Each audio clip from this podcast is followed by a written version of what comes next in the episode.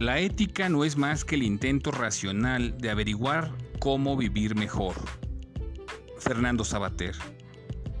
Seguridad Alimentaria Mexicana, por sus siglas Segalmex, es un organismo descentralizado sectorizado a la Secretaría de Agricultura y Desarrollo Rural, creado por el gobierno federal en la actual administración para diseñar y aplicar estrategias y programas dirigidos a alcanzar la autosuficiencia alimentaria del país, apoyar a los productores agrícolas y lecheros más necesitados, superar las condiciones de pobreza extrema y acercar el abasto alimenticio y de productos básicos a las poblaciones más necesitadas.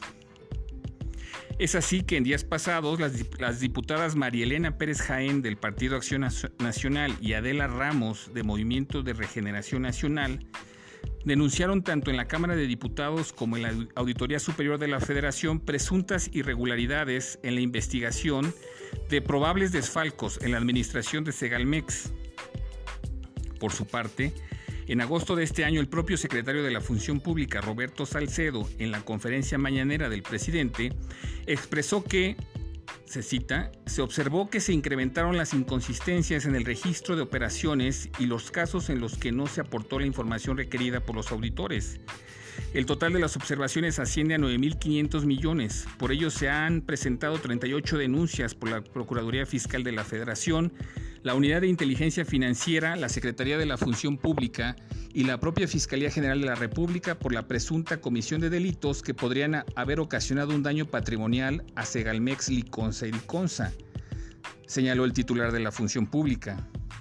Por el momento, la Fiscalía General de la República informó que Renega Vira Segreste, exapoderado legal y extitular de la Unidad de Administración y Finanzas de Segalmex Liconza, fue vinculado a proceso por presuntos actos de corrupción.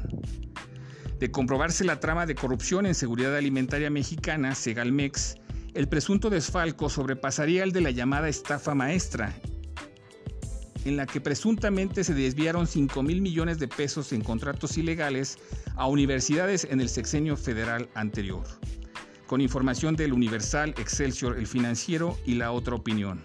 Contáctame en Twitter en arroba Adolfo Franco G. Hasta la próxima.